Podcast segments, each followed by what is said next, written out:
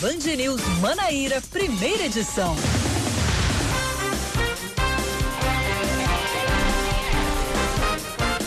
Nove horas, 26 minutos em João Pessoa, nove horas, 26 minutos na Paraíba. Bom dia, bom dia, bom dia. Hoje é sexta-feira, alegria, alegria. Hoje é dia 12. 12 de junho de 2020.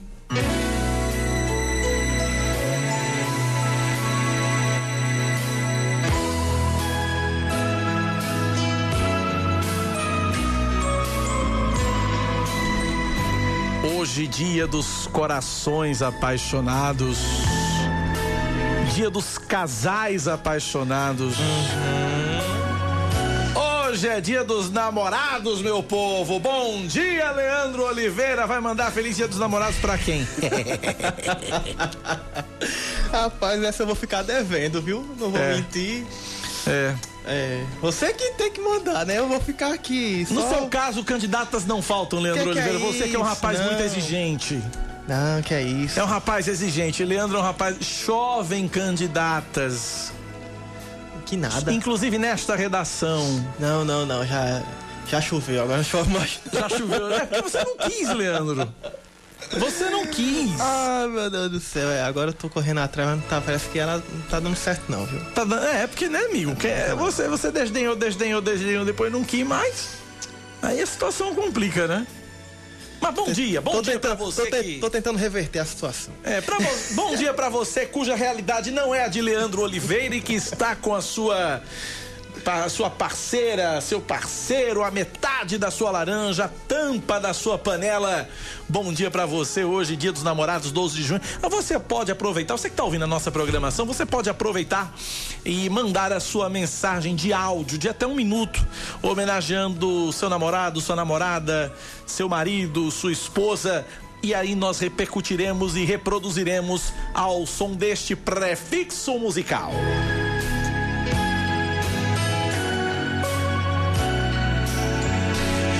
Novinho, né, Leandro? Prefixo musical, né? É Quem tá amando é Samara Gonçalves, né? É, Oxi, recém-casada, ainda está em lua de mel. Não- é, a gente só não pode aqui falar no ar, né? O que ela já encomendou, porque João Paulo pode, né? Aí vai acabar com a Não, surpresa. aí acaba. né? Não, não vamos dar spoiler, não. Não, vamos não. Não, não, não, não. Não vamos dar spoiler, não. Vamos dizer. Mas eu sei que ela, mas eu sei que ela já encomendou. Deixa eu falar. 9h29, vamos pros destaques desta sexta-feira, 12 de junho de 2020. Vamos embora.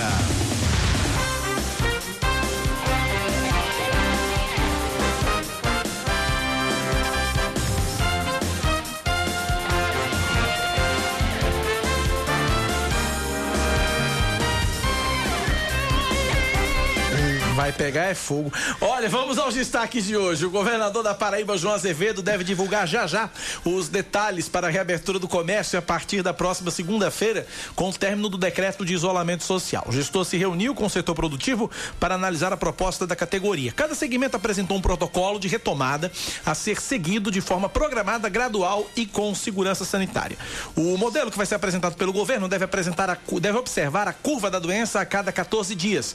Os municípios vão receber bandeiras com cores indicativas sobre quais atividades vão poder funcionar. Só para isso, o comitê de empresários criado na pandemia deve seguir de forma permanente. E a Paraíba registra 25.370 casos de Covid-19 e 570 mortes devido à doença. Até o momento, 5.620 pessoas estão curadas. De acordo com a Secretaria Estadual de Saúde, a ocupação total de leitos de UTI em todo o estado é de 65%. Fazendo um recorte apenas dos leitos de UTI para adultos na Grande João Pessoa, a taxa de ocupação aumenta e chega a 79%. Em Campina Grande, 61 estão ocupados e no Sertão, 59. Mais um destaque para você. Em plena crise provocada pelo coronavírus, o- a Câmara de Guarabira. Olha que coisa maravilhosa, hein? A Câmara de Guarabira aprovou pelo placar de 8 a 4 dois projetos de lei de autoria da mesa diretora que reajustam os salários do prefeito, do vice, dos secretários e dos vereadores para a próxima legislatura. De acordo com as informações da casa, os salários, coitados, estão congelados desde 2013 e nesse período a inflação acumulada registrada pelo IBGE foi de 44,34%. Pelo que foi aprovado, o prefeito passa a receber, a partir do ano que vem, um salário de 25 mil reais. O vice, 12.500.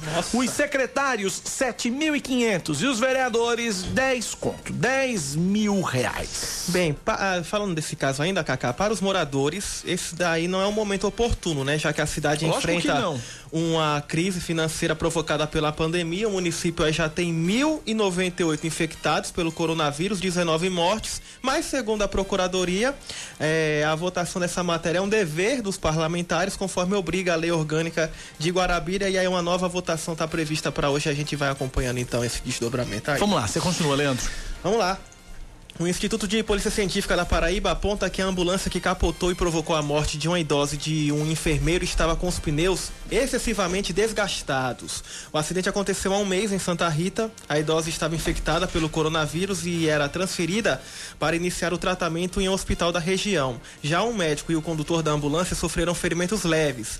Ainda de acordo com o laudo, a ambulância tombou após colidir com meio fio e caiu em um barranco. O Brasil contabiliza mais 1.239 mortes causadas pelo coronavírus e chega a um total de 40.919 vítimas.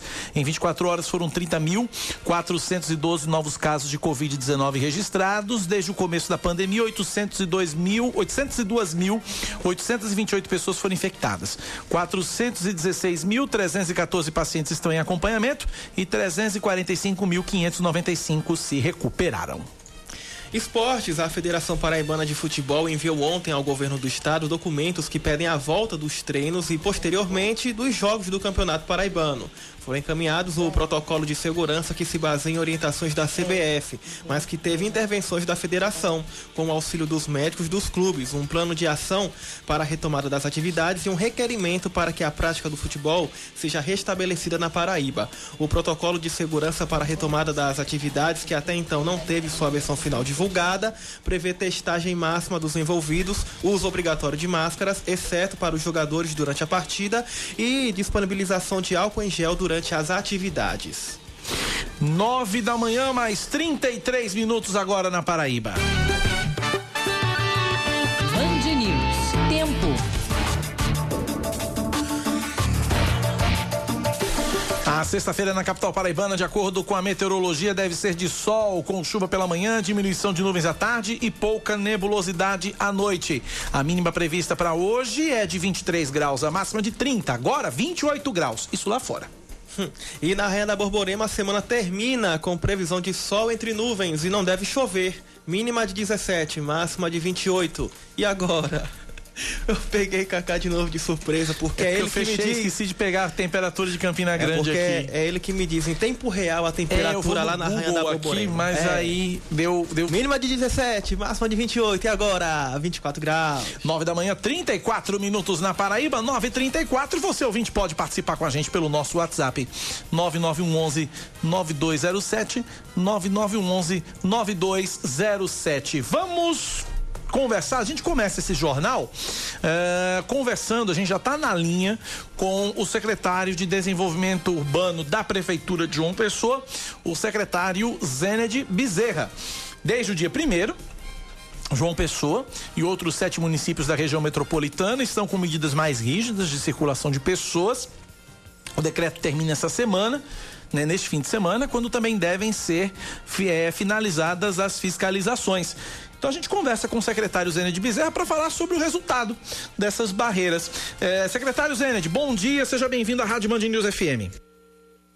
Bom dia, Cacá, bom dia, Leandro. Uma honra novamente participar aí é, do programa e, e informar da melhor forma possível o teu público ouvinte. Secretário, que avaliação a SEDURB e a Prefeitura de João Pessoa fazem sobre essas barreiras que funcionaram ao longo desses 12 dias e que vai até domingo, deve ir até, devem ir até domingo. Que avaliação a secretaria faz, a prefeitura faz a respeito delas? A avaliação ela é bastante positiva, é, porque incorporada a outras ações, nós tivemos um resultado muito prático em relação a esses bloqueios para fazer cumprir o isolamento social rígido e para tirar o maior número possível de veículos de circulação na cidade. Por exemplo, nós conseguimos é, retirar uma faixa de 80 mil carros por dia, 80 mil carros por dia deixaram de circular nas ruas de João Pessoa. Isso representa 20% da frota cadastrada pelo Estado na região metropolitana. E essa, essa atitude, essa iniciativa, inclusive com a compreensão da população de João Pessoa, ajudou também em dois índices. Índices. Por exemplo, o índice de isolamento social que vem caindo de forma muito substantiva no país, nós conseguimos, com essas ações, manter é, o índice de isolamento social numa média de 45% é, durante esses dias de, de, de bloqueios aqui em João Pessoa. E como eu disse, com outras ações como é, o fechamento da orla, o fechamento das praças, parques e feiras livres, nós conseguimos diminuir pre, a pressão sobre os leitos hospitalares. Por exemplo, hoje a pressão em relação aos leitos hospitalares caiu de 80%, chegando a 78,8%, se eu não me engano. Então, essa iniciativa, inclusive, vem salvando vidas, vem aumentando o índice de isolamento social. Ontem, João Pessoa passou, passou a ser a quarta cidade no ranking do isolamento social, um dado importante, e esse outro dado muito importante em relação aos leitos e que inclusive a gente dizia o seguinte. Secretário, é o senhor considera, secretário, o senhor considera o índice de isolamento social. O, o senhor considera um índice de isolamento social de apenas 43,5% um índice importante? De 45%. Eu estou vendo aqui no painel, eu tô vendo aqui no Eu tô vendo aqui no painel Covid. Hoje, hoje, é, hoje, hoje é de 40, 43. Hoje é de 43,5. O senhor acha um índice importante, secretário? Eu vou responder. O de hoje é 43%, a média é de 45% ela é importante, entretanto, não atinge a, a, o mínimo necessário de 50%. Ela, essa média ela é importante porque se não ocorressem essas ações, com certeza essa média seria bem menor e com certeza teria uma queda muito significativa em relação, por exemplo, como está acontecendo no país, algo em torno de 37, 39%. Então, é, num momento como esse, em que há uma queda de isolamento, baixa adesão de isolamento social é, no país, é, João Pessoa manter é, sem queda essa média de 45%, ela passa a ser importante, porque se você considerar isso, 45% de isolamento social, mais aqueles 30% que colocam, olha, o ideal é 70%, 30%, por que o 30%? 30%? Porque esse 30% está exatamente nos serviços essenciais. Então, se a gente considerar 45% de média no isolamento social durante toda a semana, mais os serviços, os, os serviços essenciais, a gente tem aí uma faixa de 65%, 70% de pessoas cumprindo os decretos aqui em João Pessoa. É evidentemente que a gente tem que buscar o restante, porque o ideal é, é o que você coloca, Cacá. Eu estou entendendo a sua preocupação. Do ponto de vista do ideal, seria os 70% aquilo recom recomendado pela. Ou pelo menos 50%, né, secretário? Ou pelo menos 50%. E 50% e 50% aquele índice aceitável. Esse seria o ideal mas chegamos a 45% numa média é, sem cair como a gente está verificando é, em relação ao país. E esse índice de João Pessoa, a média de 45%, também sustenta, de certa forma, por ser a maior cidade, uma região metropolitana, o João Pessoa ter 840 mil habitantes, também sustenta uma média positiva, assim, mais ou menos próxima a João Pessoa, que é a do Estado. Não é o ideal, mas nós não caímos. Então eu considero isso com cautela, com cautela, a gente comemora isso com cautela, com toda a precaução, tá certo? Porque ainda não chegou nos 50%. Também em relação à questão dos leitos, no, no, a pressão não está abaixo de 70%, entretanto, com essas medidas não houve colapso é, do serviço de saúde pública aqui. As pessoas da região metropolitana que necessitaram de leitos de UTI Covid adultas, todas elas é, foram tratadas dignamente e nós não tivemos, como por exemplo em Natal, fila, mais de 50 pessoas em fila de espera para ter um leito de UTI. Isso, apesar desses índices ainda estarem ali no, no limite, ao menos é, fizeram com que a gente não viesse a colapsar o serviço público é, no que diz respeito à saúde pública. E todos tiver, que precisaram de um leito de UTI é, tiveram essa oportunidade Isso é muito bom. foram tratados dignamente. Isso é muito bom. Secretário, desde o início da, da, do trabalho, desse trabalho das barreiras, nós vimos, nós vemos, a gente vem recebendo aqui na Rádio Band News de forma muito frequente questionamentos dos ouvintes no seguinte sentido. Cacá, para que que servem essas barreiras? Qual a finalidade dessas barreiras? E aí eles relatam, ora, não é medida uma temperatura, não é feito um teste, e, ao contrário, é pedida documentação de veículo, é visto licenciamento, habilitação, etc etc, etc, etc. É barreira para inglês ver, é barreira de trânsito, não tem uma viatura da Secretaria de Saúde. São as denúncias que a gente vem recebendo ao longo dos dias, ao longo desses dias todos aqui na Rádio Band News. O que é que o senhor tem a dizer a respeito disso? Eu tenho a dizer que essa é uma falsa polêmica, porque não é, desde o início, não é barreira sanitária. Nós sempre dizemos isso. E quem lê o decreto, tiver a oportunidade de ler o decreto, vai verificar lá claramente textualmente, literalmente, que essas barreiras, esses bloqueios, por isso que eu não chamo de barreira, esses bloqueios é baseado no foco do decreto, que é diminuir a circulação de veículos e de pessoas. Portanto, não, não, é, esses bloqueios não são barreiras sanitárias. De fato, ali não se verifica pressão, não há sanitização dos carros, nem há teste Covid é, para as pessoas que passam ali ali é de fato uma barreira de trânsito para diminuir, isso vai até domingo, para diminuir a circulação dos carros, para a gente melhorar esse índice de isolamento social que a gente debateu e que concordo com você, deveria ter um mínimo necessário de 50%. Então, são barreiras de trânsito. E aí sim, como são barreiras de trânsito, tem sim toda a verificação de qualquer possível ilegalidade que possa acontecer, por exemplo, em relação aos veículos.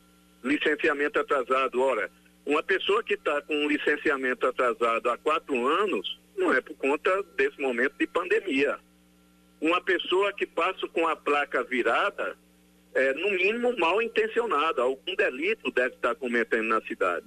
Alguma pessoa que passa sem capacete numa moto, está colocando em risco a sua própria vida e evidentemente que um agente de trânsito ou um agente público no uso das suas atribuições, de suas funções, não vai prevaricar. Secretário, então, eu sei que o senhor não é o secretário de é, saúde. Não é barreira sanitária. Eu sei que é o senhor... bloqueio mesmo de trânsito. Eu sei que o senhor não é o secretário de saúde, eu sei que o senhor é secretário de, de, de desenvolvimento urbano, mas por que, que essas barreiras não foram mais completas e não foram de fato sanitárias? Vemos municípios aqui, dos, aqui ao, municípios aqui ao lado fazendo barreiras sanitárias, medindo temperatura. Por que, que isso não foi feito aqui em João Pessoa?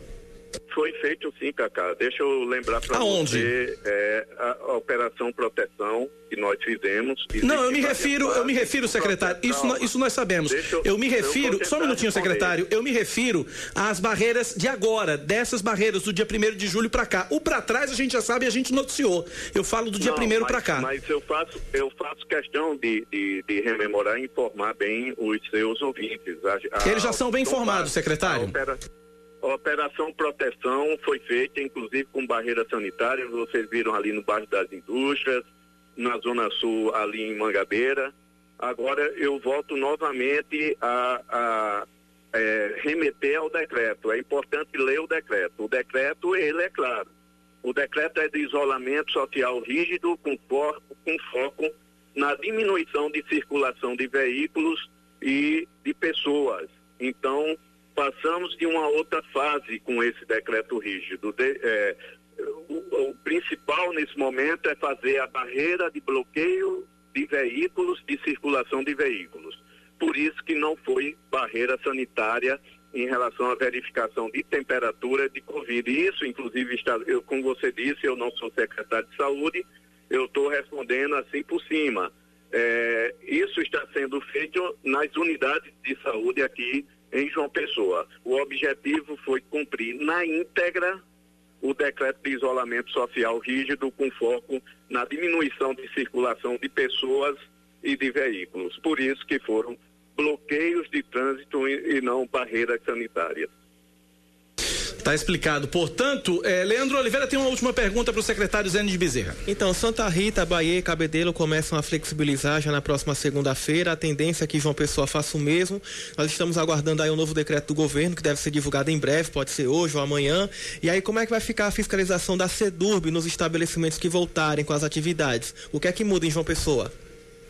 A SEDUV, é, mais a, as outras secretarias e órgãos da prefeitura aguardam é, a resolução ou determinação dos novos decretos.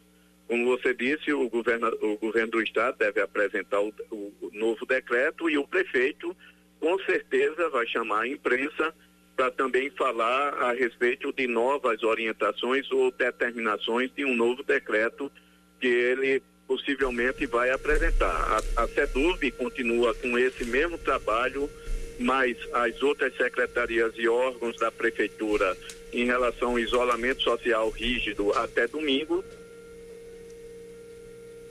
Acho que a ligação caiu. A ligação caiu, tenho certeza.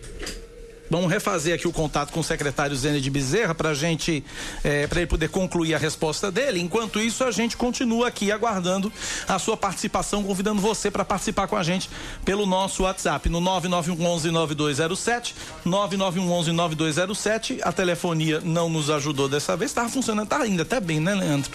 Estava indo até direitinho, né? Não é, rapaz. A gente tá tentando se livrar desse tututu, mas tá difícil. Mas tá, tá difícil. Perdemos de vez, perdemos de vez o contato? Então a gente agradece de qualquer modo, depois a gente retorna pro secretário Zênez, a gente agradece de qualquer modo. É, mas deu para entender que eles estão aguardando então aí o É, deve ser ato contínuo, né? O governador é. deve anunciar, era, era, era o que eu ia perguntar inclusive, se seria ato contínuo. Deve ser ato contínuo, né? A, a prefeitura deve estar aguardando a, a, o decreto, do, a, a definição, o anúncio do governador João Azevedo para poder é, anunciar as medidas próprias aqui na capital paraibana.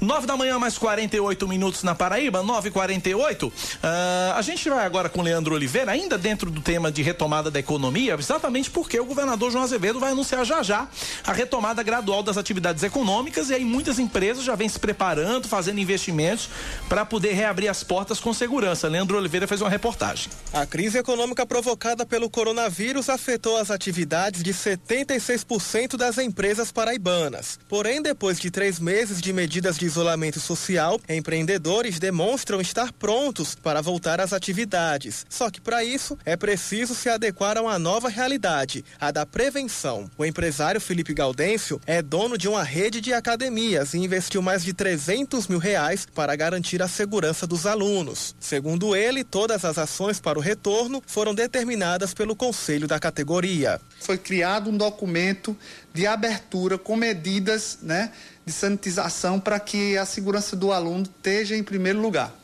o distanciamento entre um equipamento e outro de um metro e meio, quando não, não se puder colocar um vidro entre as esteiras, que é o momento onde as pessoas passam mais tempo, distancie também ligando um e desligando o outro para que haja esse distanciamento é, social dentro do espaço da academia. Também a questão da sanitização até três vezes por dia em relação a, a uma geral dentro da academia para que o aluno se sinta seguro. Além do investimento físico, o consultor empresarial Ivan Correio afirma que para atrair clientes, é necessário também manter o foco nas pessoas. Foque no seu cliente agora nessa retomada. E aí pense em medidas de bonificação, de brindes, de diferenciais, de bônus que de fato o cliente perceba que está comprando algo vantajoso.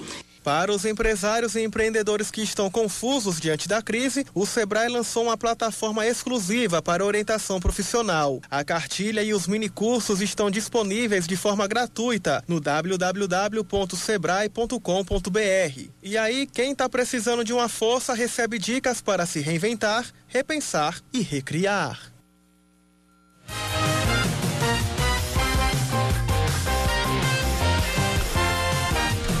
Participando. De fato, perdemos o contato definitivo com o Zenid Bezerra, secretário de Desenvolvimento Urbano. Secretário, obrigado de qualquer modo pela participação.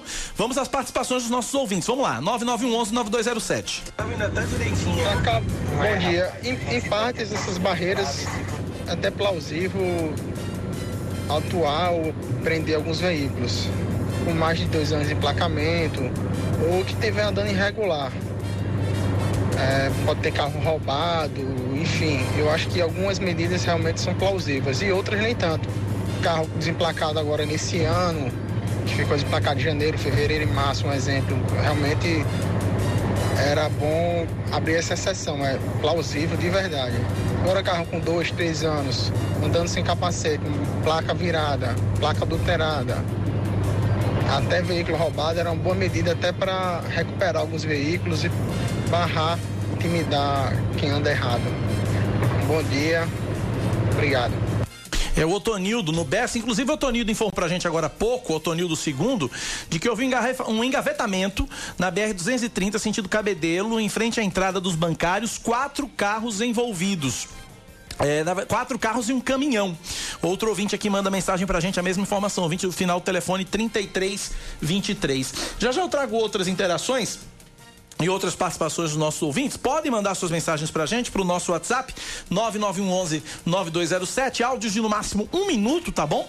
Vocês mandem a mensagem pra gente, a gente coloca no ar aqui, tá certo? São 9 e 52 agora, 9 da manhã mais 52 minutos. É, a gente ainda fala sobre economia e a retomada da economia nessa durante a pandemia do coronavírus, porque um dos setores que vem investindo em tecnologia para evitar o contágio do coronavírus é o setor da indústria. É, a, a ação mais, mais recente foi a conclusão do primeiro túnel de descontaminação projetado e desenvolvido pela equipe técnica do Instituto Senai de Pesquisa em Automação Industrial, isso em Campina Grande. Sobre esse assunto a gente conversa a, a, partir de agora por telefone com o presidente da FIEP, a Federação das Indústrias do Estado da Paraíba, Buega Gadelha. Presidente Buega, bom dia, seja bem-vindo à Rádio Band News FM. Bom dia, Cacá. Bom dia, Le Leandro. É um prazer muito grande estar falando através dessa emissora para toda a grande João Pessoa e, para, por que não dizer, para todo o Estado. E ficamos, assim, à sua disposição, às suas instruções pra, para falarmos sobre essa economia. Nós estamos realmente vivenciando um dos piores momentos que o mundo já atravessou, porque o mundo ficou totalmente encalacrado, preso em casa, para se livrar dessa pandemia imensa que realmente vem tumultuando toda a economia. E nós estamos aqui no Brasil nos preparando para começarmos os primeiros passos para o recomeço, para o funcionamento de todos os setores industriais e de, serviços, isso para nós é um momento diferenciado. E nós queremos, não queremos sair assim de uma, de uma recessão para uma depressão, porque dois meses seguidos nós já experimentamos é, uma deflação, isto é, deflação é quando os, os produtos começam a perder os seus preços, começam a diminuir de preço, que é, é pior do que uma inflação. Então, nós não queremos sair para, para essa depressão. Presidente Buega, minha primeira pergunta é para a gente começar o nosso papo, a nossa conversa. É, eu queria que o senhor fizesse de forma muito rápida é, um raio-x do setor da, da, da, indústria hoje aqui na Paraíba em meio a essa pandemia. Qual é a situação do setor industrial hoje, é, presidente Buega Gadelha? Olha, a, a, Paraíba até que é um pouco diferente. Nós somos melhores do que os outros estados nesse particular. É, mas temos grandes dificuldades. Todas as empresas estão tendo problemas lógicos. Se todos estão em casa, se não há um consumo, se não há um comércio aberto para desaguar, para jogar todos os estoques que são transformados em produtos, e se manda para as empresas. Então, o setor têxtil, por exemplo, vai fazendo, quando chega na parte da confecção, ele atravessa um drama, porque não tem por onde escoar, não tem por onde vender é, roupas, enfim, tudo aquilo que sai das indústrias de confecções, os acessórios todos. Então nós estamos sem poder vender. E isso é uma dificuldade, é um transtorno. E há empresas atravessando, Deus sabe como, essa dificuldade imensa para chegar do outro lado. Nós queremos pelo menos escapar deste momento para ressurgirmos lá na frente, sabendo que vai ser um momento muito difícil. Há setores que sofrem mais, como eu digo, o setor de confecções, o setor que vende produtos para a construção civil, que é uma cadeia imensa. Você vai desde telha, tijolo, cimento, porcelanato, enfim, uma rede imensa que, que sofre é, uma redução muito grande nas suas vendas.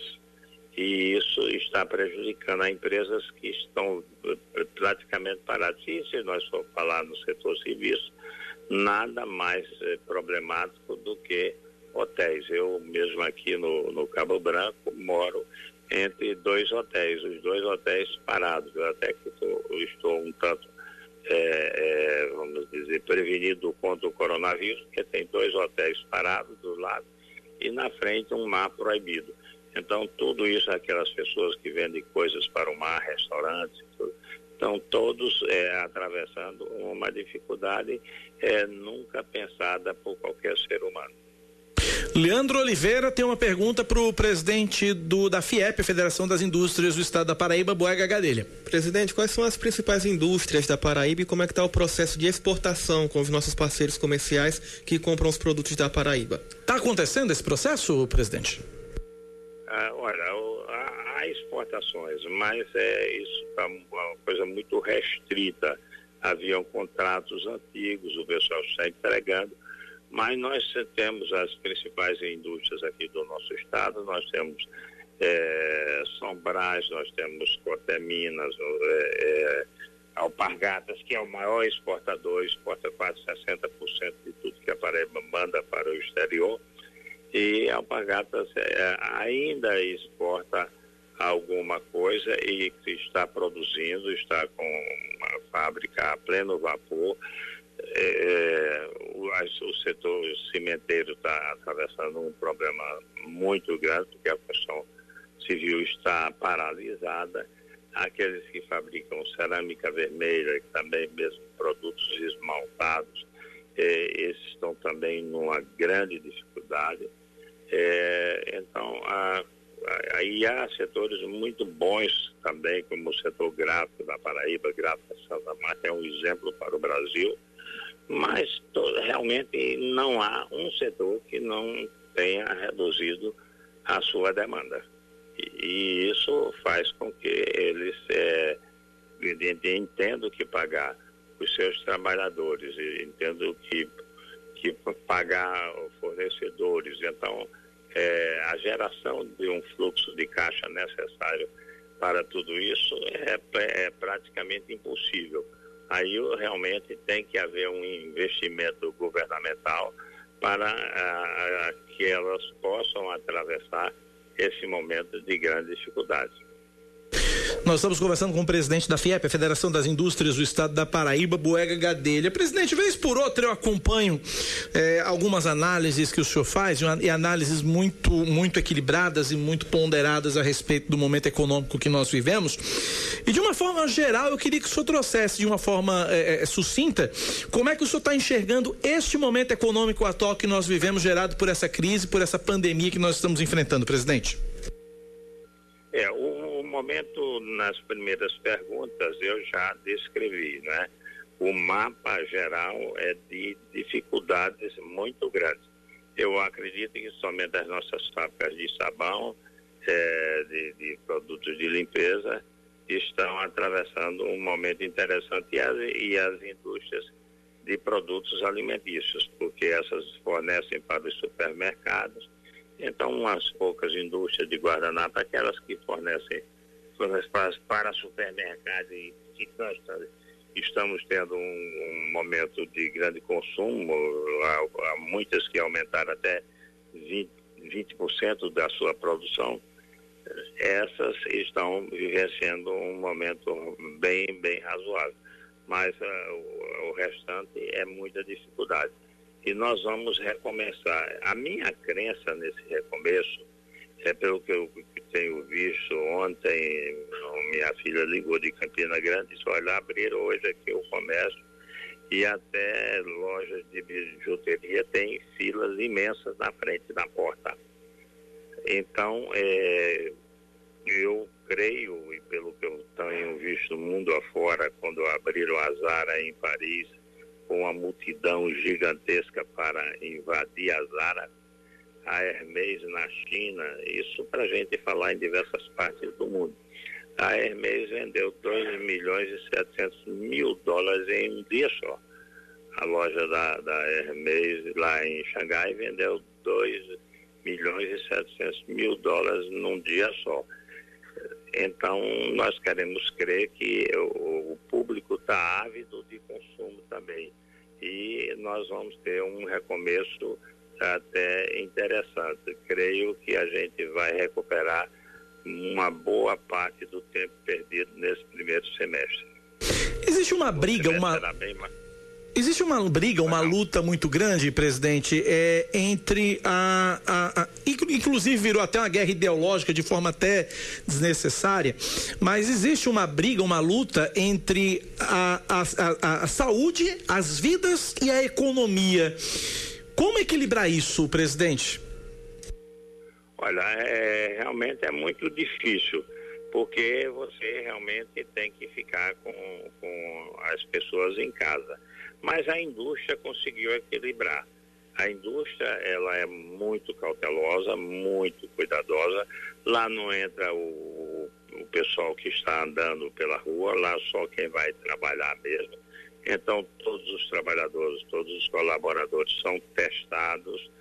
E agora o Senai, a nível nacional, criou um novo é, tipo de testagem que em 15 minutos você tem o resultado completo das, das pessoas. Então, basta tirar uma gota de sangue na entrada da fábrica, com 15 minutos a empresa tem tudo sobre aquele colaborador. Eu acho que isso vai dar, uma, vai dar uma, um apoio muito grande aos industriais no controle da saúde dos seus colaboradores. E isso o SESI já começou a fazer nas indústrias, já está iniciando com os primeiros 500 mil testes que o Senai fabricou e agora vai ser feito em grande quantidade para que a gente possa atender de uma maneira mais adequada aqueles trabalhadores. Então, dentro da indústria, eu não acho, não vejo muita dificuldade de, de, de controlar, porque já há um certo hábito há muito tempo. É, no início da pandemia, a indústria já começou a treinar, já começou a fazer isso. Então, é, nós não vamos ter muita dificuldade para, eh, para acompanhar. Nessa, neste sábado e domingo já estaremos lançando através da TV Manaíra, da TV eh, da Band, já estaremos lançando eh, o nosso manual, o manual do SESI, com 69 páginas, para que tenha uma orientação a mais completa possível para os trabalhadores da indústria todos vão ter esse manual de como controlar a doença dentro da fábrica. Nós vamos evitar que ela se propague dentro da fábrica, pelo contrário, nós queremos que seja um, uma transmissão zero dentro das empresas industriais do nosso estado. E isso nós vamos começar já nesta segunda-feira. Estamos esperando que o governo do estado realmente faça esse recomeço conforme programado. Nós fizemos uma reunião antes com o governo do Estado, fizemos uma, fizemos duas entre os técnicos e nossos engenheiros de segurança do trabalho e os médicos também de segurança do trabalho participaram da confecção desse manual que vai ser distribuído em todas as empresas para que a gente tenha um melhor desempenho. Nós queremos evitar ao máximo que pelo contrário, até nós queremos que seja um, um ponto de controle da doença para evitar a sua propagação. É, e dentro dessa, desse cuidado que existe, e aí a gente é, é, é, passa a falar da questão da inovação, que na, na indústria é muito presente, mas eu queria que o senhor falasse um pouquinho sobre esse túnel de descontaminação, que é o primeiro que foi projetado e desenvolvido pela equipe do, do Instituto Senai Tecnologia, isso em Campina Grande. Campina Grande, que é um polo tecnológico fabuloso. Eu queria que o senhor falasse sobre esse túnel de descontaminação, esse primeiro que foi construído. É, na realidade nós já, já estamos com três túneis prontos. O primeiro nós fizemos já com o compromisso de fazer uma doação ao Hospital Laureano. Fizemos essa doação, ela vai servir muito, sobretudo para aquelas pessoas que, que são profissionais de saúde, porque na, na saída eles se desinfectam. Então eles vão chegar em casa com a roupa já desinfectada, porque esse é um grande problema que os profissionais de saúde levam muito o vírus para casa, sobretudo nas roupas. E então esse túnel vai permitir essa descomunicação, essa, des, é, vamos dizer, essa sanitarização dos, des, das suas vestes. E de tal forma, quando ele chegar em casa, já chega sem o, o problema. Essa é mais uma contribuição do nosso Senai. Nós fizemos esse ano aqui mais de 300 mil máscaras, uh, nós fizemos aventais, toucas, tudo para, para a desinfecção. E também estamos preparando agora para eh, desinfectar os calçados, essa coisa toda, isso para ser distribuído nas indústrias. Então, nós fizemos para o Laureano, porque como é, aquilo é um, é, é um hospital referência do câncer no nosso estado, quanta gente vem para cá, então, nós queremos evitar que haja, eh, que, que se leve a infecção para dentro do hospital e na saída também que os profissionais de saúde saiam já sem o problema para casa, certo? Essa é, essa é a nossa contribuição. Ele joga um chuveirinho, você, à medida que você entra, que você penetra até sair na segunda porta, é como um, um túnel mesmo, você entra que sai na segunda porta já vai sair é, descontaminado e esse é um, realmente um túnel muito bonito, muito bem equipado, é, que funciona perfeitamente e foi uma modificação que o Senai da Paraíba fez em relação àquilo que existia mundo afora. Dessa forma, nós esperamos estar dando mais uma contribuição além de todos os equipamentos de proteção individual que a gente fabricou para o estado todo nessa aqueles momentos mais difíceis, quando nem álcool em gel a gente encontrava aqui mais nas farmácias, nem máscaras, né? nós começamos a fazer para prover as pessoas que necessitavam desses EPIs.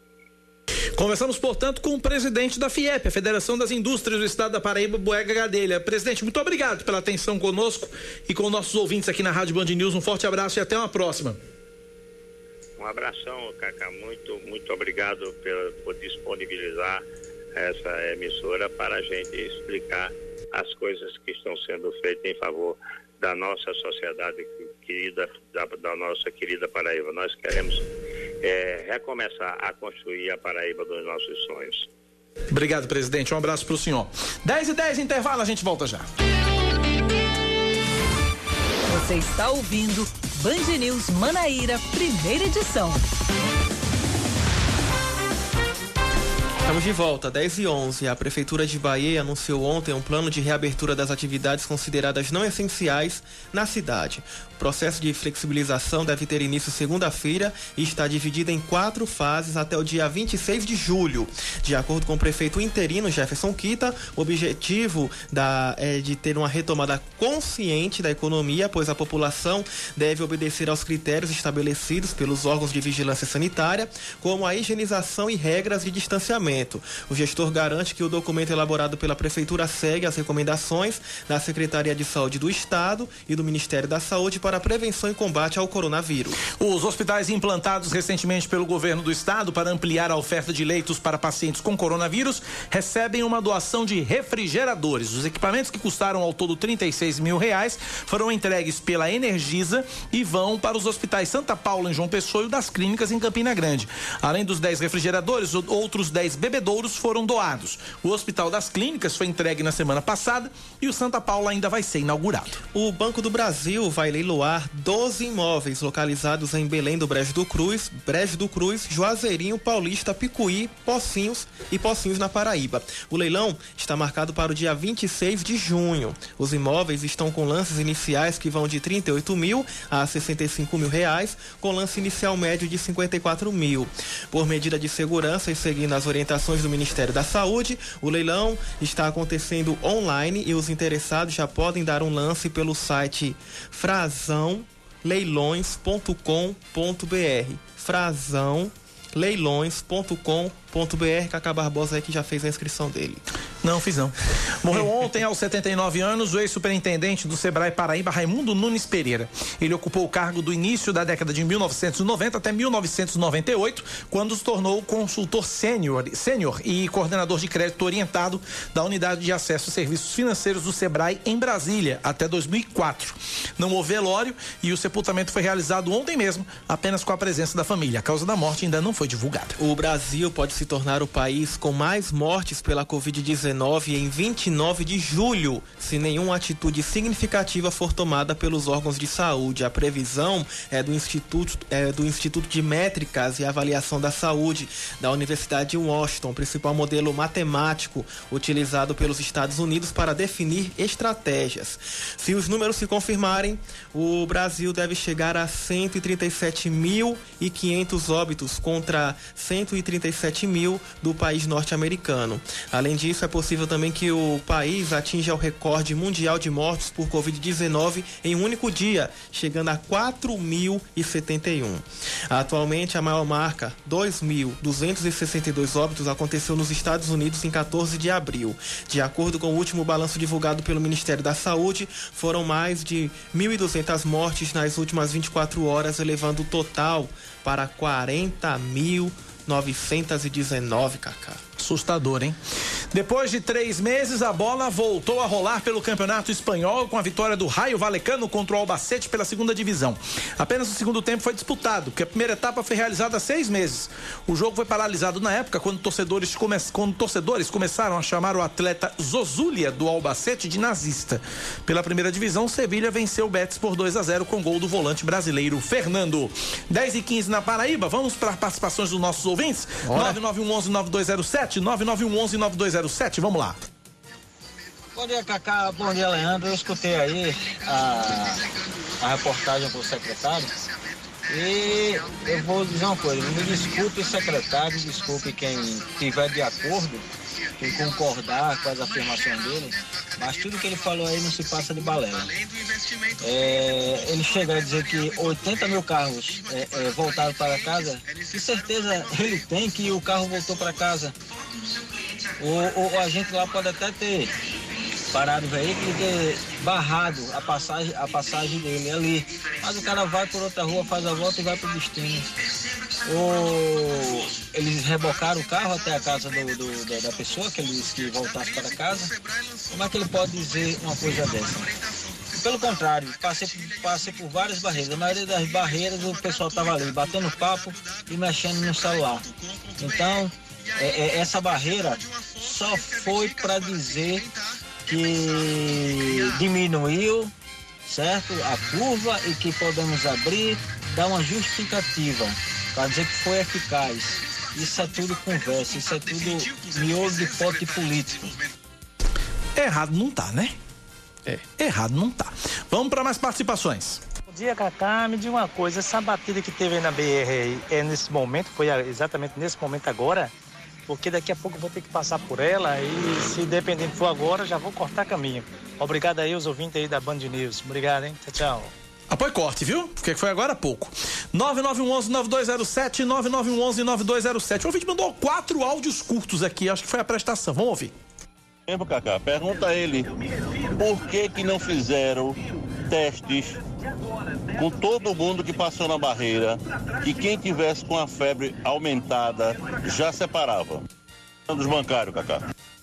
Cacá, ninguém está questionando se ele cumpriu ou não exatamente o, a determinação do governo. A questão é que a determinação é que foi errada. A determinação devia ser de fazer isolamento, fazer tudo isso e os testes. É o seguinte, hoje é dia de eu aperrear aí. É Fernando Bancário. Deixa eu te falar.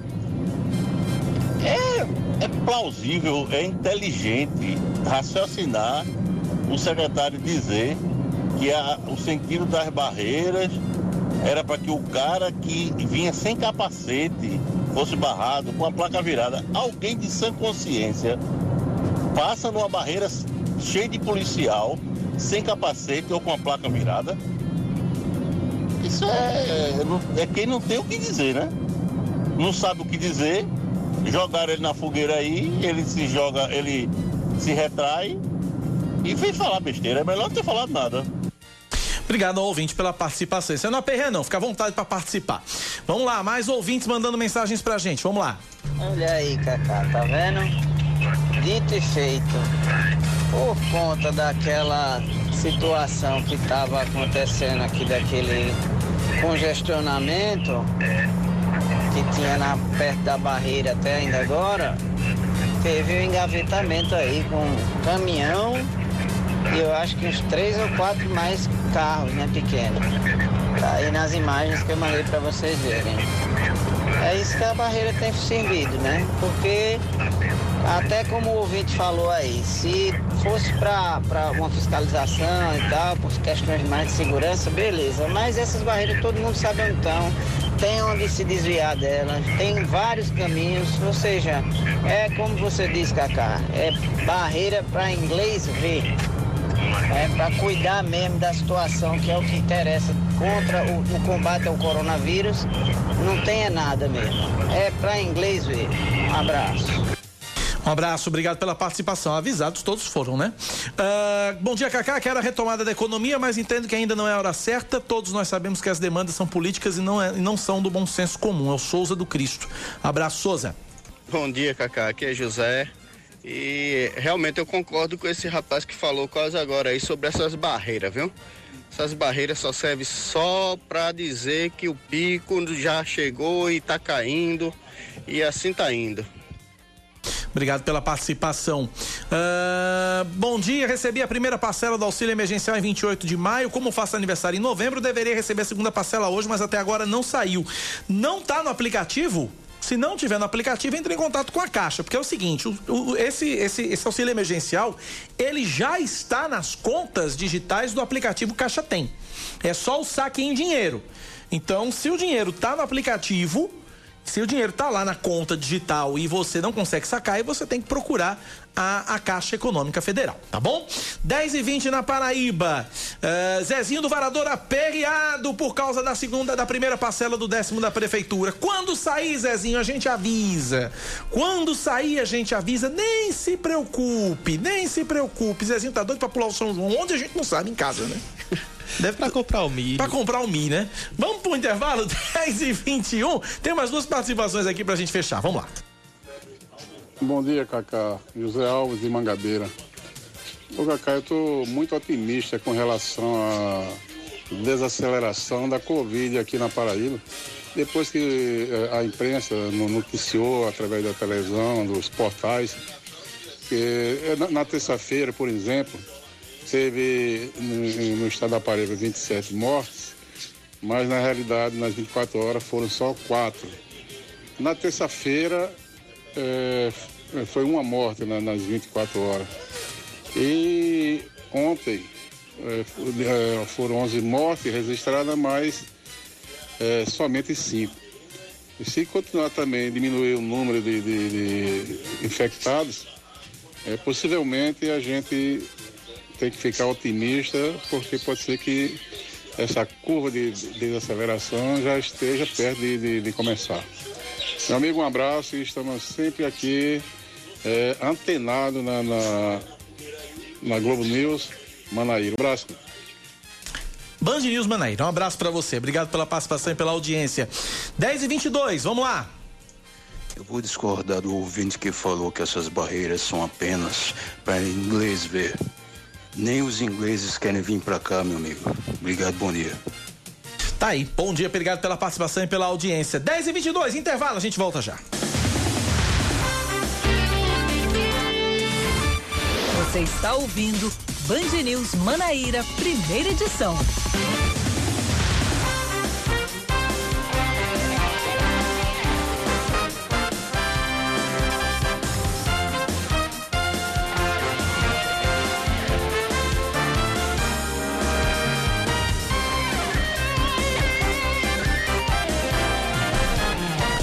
10 e 25 de volta com mais destaques para você. Com a proximidade do fim do decreto de isolamento social na Paraíba, o Sindicato das Empresas de Transporte Coletivo Urbano de Passageiros de João Pessoa já sinaliza que está preparada para o retorno das atividades dos ônibus nas ruas da capital. De acordo com Isaac Júnior Moreira, diretor institucional do Cintur, reuniões com o poder público foram realizadas para ajuste de como a possível retomada dos serviços vai ser realizada. O decreto com regras mais rígidas de distanciamento social, assinado pelo governador João Azevedo, é válido até domingo. Atualmente a Paraíba passou dos 25 mil casos da Covid-19 com 570 mortes. Isto não quer dizer que os ônibus retornem amanhã ou segunda. Vai depender ainda de um anúncio a ser feito pelo prefeito de João Pessoa, Luciano Cartacho. Sete crianças e adolescentes testam positivo para a Covid-19 em uma casa de acolhimento na cidade de Patos, no Sertão. De acordo com a vigilância epidemiológica, elas estavam isoladas e sendo acompanhadas por profissionais de saúde. Ao todo, na casa de apoio estavam morando 12 crianças e adolescentes. As que testaram positivo para a doença apresentaram sintomas sintomas leves e não precisaram de internação. E as que não estavam infectadas foram transferidas para outro local. Mais um destaque para você. Lembrando que ainda não se sabe como é que essas crianças foram contaminadas, né? Um grande mistério aí.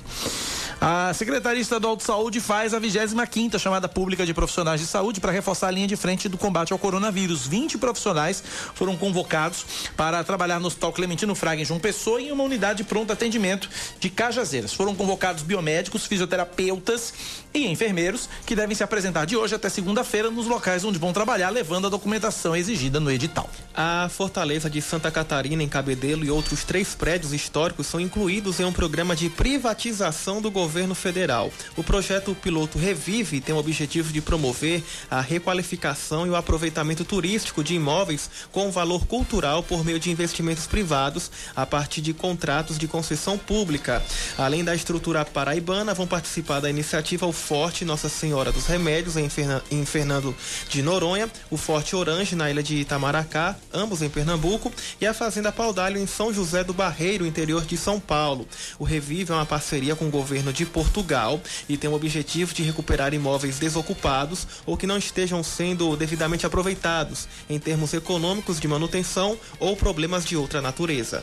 A Caixa Econômica Federal libera hoje as transferências e os saques da segunda parcela do auxílio emergencial para trabalhadores nascidos no mês de novembro. São cerca de 2 milhões e meio de pessoas. As liberações começaram em 30 de maio e seguem um cronograma ligado ao mês de nascimento do trabalhador. Antes da data de liberação, os recursos já depositados nas poupanças podem ser usados apenas para pagamento de contas, boletos e compras por meio do cartão de débito virtual. Amanhã, 680 agências da Caixa vão funcionar em todo o país para atender exclusivamente a trabalhadores nascidos em dezembro, 10 aqui na Paraíba. As unidades vão ficar abertas das 8 da manhã ao meio-dia e a lista das unidades que vão funcionar está no site caixa.gov.br barra agência sábado.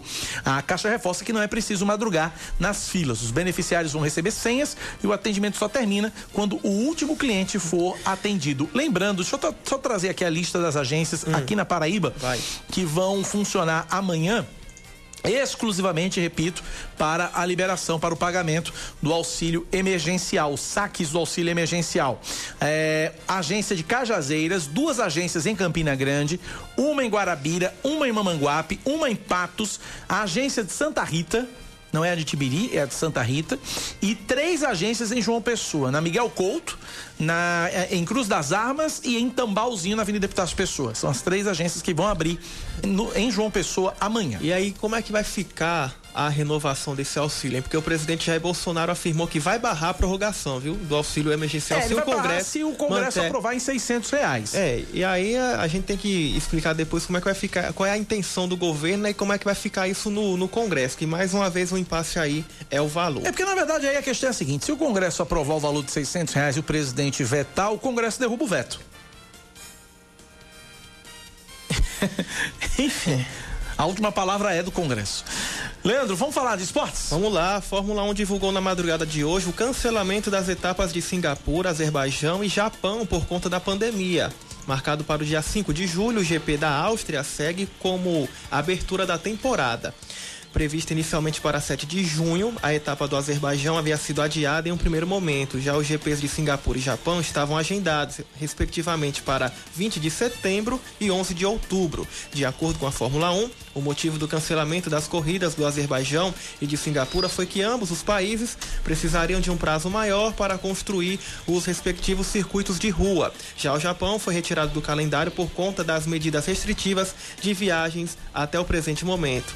A Fórmula 1 também informou que está confiante em realizar entre, entre 15 e 18 corridas quando a temporada terminar em Abu Dhabi, em meados de dezembro. Até o momento, a categoria divulgou apenas a primeira parte do, do calendário, com oito etapas, sendo a oitava delas o GP de Monza, na Itália, no dia, de, no dia 6 de setembro. 10 e 31 na Paraíba, mais ouvintes participam com a gente pelo nosso WhatsApp. Hoje tá pipando, viu? Vamos Vamos, lá. embora. Incrível, Cacá. É, tudo nesse governo de esquerda são tudo cheio de mentira. Eu passei umas 15 barreiras dessa, nunca fui parado. Na segunda-feira eu passei uma barreira dessa aí, tinha até carro da, da Lei Seca. Tinha CPTran, CEMOB, ST Trans, Lei Seca, não tinha ninguém da saúde.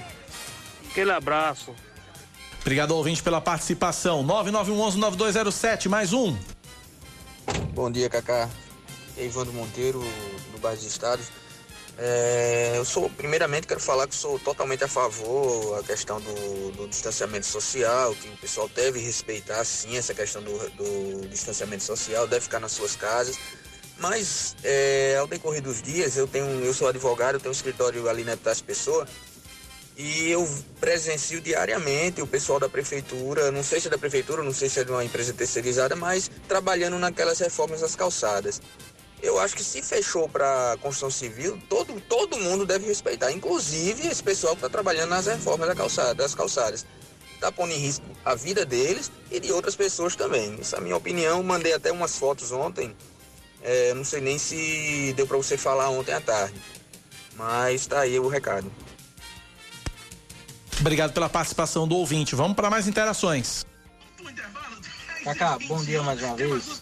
É, queria deixar aqui o aviso para quem puder fazer uma doação de sangue para um amigo meu. Ele se encontra no São Vicente e está precisando de doadores, certo? É, o nome dele é Moisés Arão Ramos. Moisés Arão Ramos. E está no São Vicente Paulo. Eu fiz a doação segunda-feira, certo?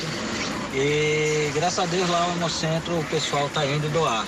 Agora eu fiquei só triste no seguinte, é, já que a gente vai no Hemocentro, vai doar sangue, já poderiam até lá, né, fazer um teste rápido, é, distribuir máscara ou sachê de álcool em gel, mas é, ainda não pensaram nisso não na parte do Hemocentro. Mas eu gostaria de pedir aí a- aos ouvintes é, quem puder fazer a doação, Moisés Arão Ramos, São Vicente. Obrigado pela participação do ouvinte. 10 e 33 agora na Paraíba. Começa hoje mais uma campanha temática promovida pelo Ministério Público para combater a violência doméstica e contra a mulher. A iniciativa da Rede de Atenção às Mulheres se chama São João em Casa, sim, com violência, não. E busca identificar casos, punir responsáveis e conscientizar sobre o problema durante as festas juninas e a pandemia do coronavírus.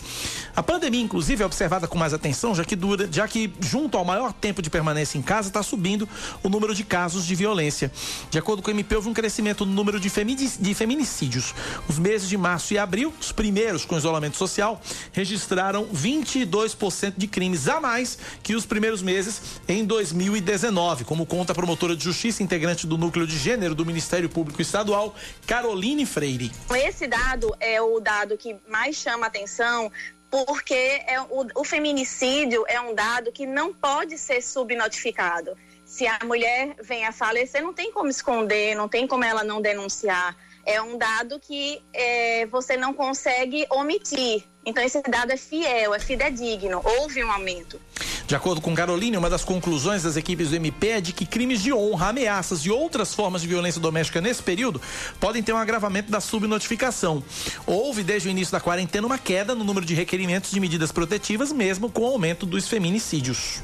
O que é simplesmente isso. É um fenômeno de que a mulher ela se encontra em isolamento, ela tem medo de sair porque todos nós temos medo, claro, de contágio, de contaminar alguém do grupo de risco, de passar para seus filhos. Então ela pensa, ah, é, ele gritou comigo, mas eu não vou, ninguém vai me atender agora, eu não vou, eu vou evitar sair. Então, ela deixa de procurar aquele serviço em razão do, do que estamos vivendo.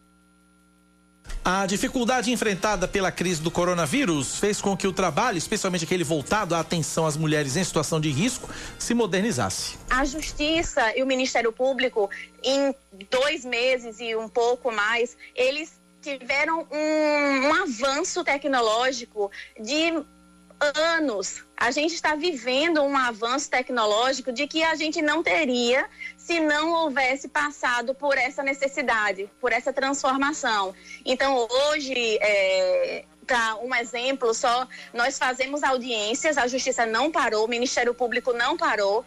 Então, nós fazemos audiências criminais, audiência de execução penal, é, audiências, pedidos de medida protetiva, tudo pela internet. O lançamento da campanha vai contar com uma live na conta da Secretaria da Mulher e da Diversidade Humana no Instagram. E um ouvinte já comenta aqui o assunto. Vamos ouvir. Bom dia, Cacá. Eu acho, eu acho um absurdo as pessoas culpar a quarentena para agredir mulheres. Eu acho que quem ama quer estar tá perto, não, não quer estar tá agredindo, sabe? Eu acho isso uma covardia. E quem ama não, não maltrata, quem ama protege. Tá falou feito tudo. aí. Falou, falou e disse o ouvinte. Falou Sensacional. Tudo. Muito bom, muito bom, muito bom. Obrigado aí pela participação e pela audiência do nosso ouvinte aqui. O final do telefone uh, 9762. 9911-9207 é o nosso WhatsApp, é o WhatsApp da Band News FM Manaíra. Olha, é... amanhã é dia de Santo Antônio, né? Uhum. Amanhã é dia de Santo Antônio. Mas aí. Abraço. Band News Manaíra. Um abraço para você. Obrigado pela participação e pela audiência. 10 e 22 vamos lá. Eu vou discordar do ouvinte que falou que essas barreiras são apenas para inglês ver. Nem os ingleses querem vir para cá, meu amigo. Obrigado, bom dia. Tá aí. Bom dia, obrigado pela participação e pela audiência. 10 e 22 intervalo, a gente volta já. Você está ouvindo Band News Manaíra, primeira edição.